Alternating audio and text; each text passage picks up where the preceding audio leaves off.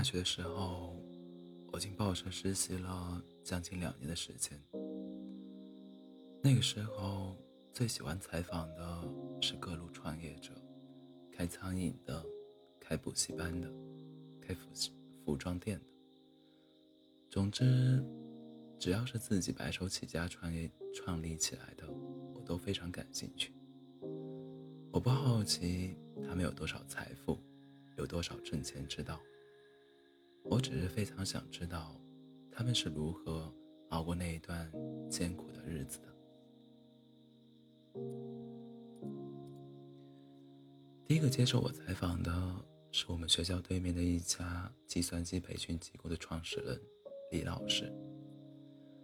和大多数的创业者一样，他也是以自己的专业起家的。大学主修计算机专业的他，毕业后从湖北到广州打。拼敏锐地察觉到电脑发展的前景，就有了开办电脑学习班的念头。一年后，他回到家乡创业。那一年，他二十六岁。起初，只是在家里开简单的电脑培训业务，靠着十来台电脑，辅导熟人介绍来的几个学生。没多久，他就不满足了。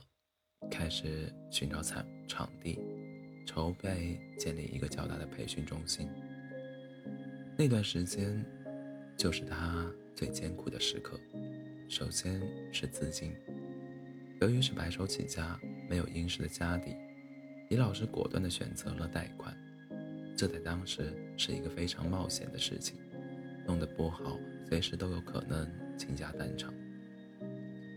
筹备好之后，招到的第一批学生还不到三十人，他急得团团转，开始玩命的工作，忙起来连饭都没有时间吃，还常常熬夜备课到次日凌晨三四点钟。他告诉我，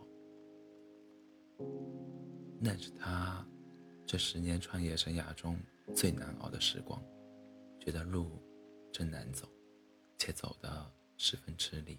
大汗淋漓。由于异常焦虑，本来已经够辛苦了，他还失眠，整夜整夜睡不着觉。很多次，他的家人看不下去，劝他放手。以他的条件，去学校里任教不是难事。只有他自己明白，一旦选择踏上这条路，便无路可退，或者说是自己不允许。有后退的念头，靠着这样的决心，他艰难前行。如今，他的培训机构已经是全城规模最大、载誉最多的计算机培训中心，一整栋楼都是他的。直到现在，他才觉得，原来那是一次从谷底向上爬行的日子。因为是上坡路，所以走得才艰难。若非前路的坚持，也绝不会攀登到攀登到这一步。也正是前路的坚持，才成就了现在的登顶。还有一个采访对象是开汉堡店的大学生小陈。毕业后，家里给他安排了一份稳定的工作，收入可观，清闲自在。小陈去上了一个月的班，就决定辞职。他告诉我，不想就这么一眼看完自己的一生。于是，不甘平淡的他开始捣鼓创业。他笑称，自己的创业完完全全是折腾出来的。创业前，他考察考察过当地市场，觉得洋快餐在当地比较流行，但普遍消费较高。于是，他决定自创一家。洋快餐小店，做大众喜爱又都消费得起的食品。揣着几千块钱，他只身跑去武汉学习制作汉堡的成套技术。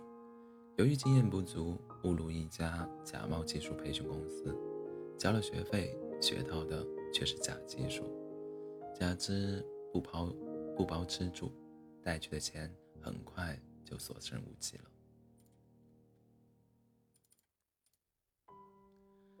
请求家里支援是不可能的，因为辞掉工作的事情已经惹怒了双亲。他不再问家里要一分钱。小陈找大学同学借来几百块钱，这才不至于流落街头。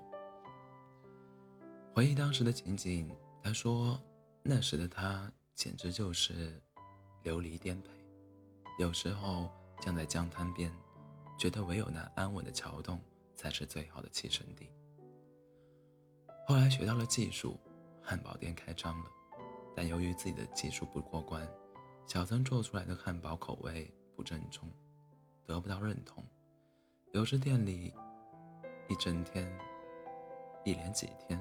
没有顾客，从来没有觉得生活有这么难过。我每天都在担心自己会不会第二天就饿死。这是他对我说的话。那个时候，他过着每天为生计发愁的日子，即便这样，他也没有放弃。靠着打不死的决心和慢慢积累起来的客户，小陈的汉堡店终于开始盈利。经过几年的经营，现在已经开到了第五家分店了。年轻人就是要拿出那一股子风风火火的劲来，敢做敢闯，这就是小陈的决心与干劲。多难的日子都不放弃。越艰难的才是越越向前的，越难走的才是越往上的。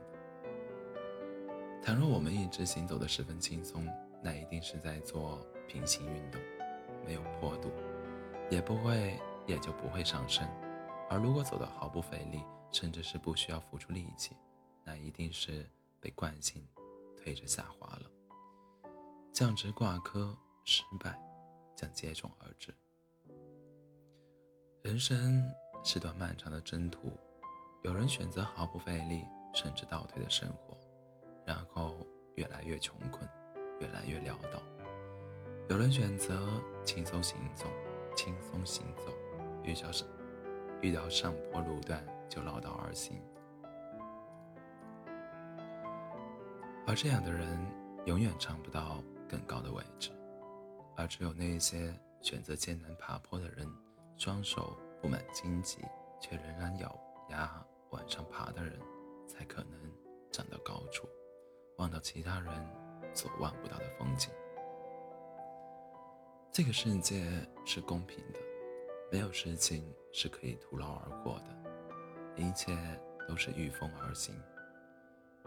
你若想获得想要的东西，必须通过一段勤奋努力的岁月，而你，而等你终于得到，一回头，你会发现，原来难走的都是上坡路啊。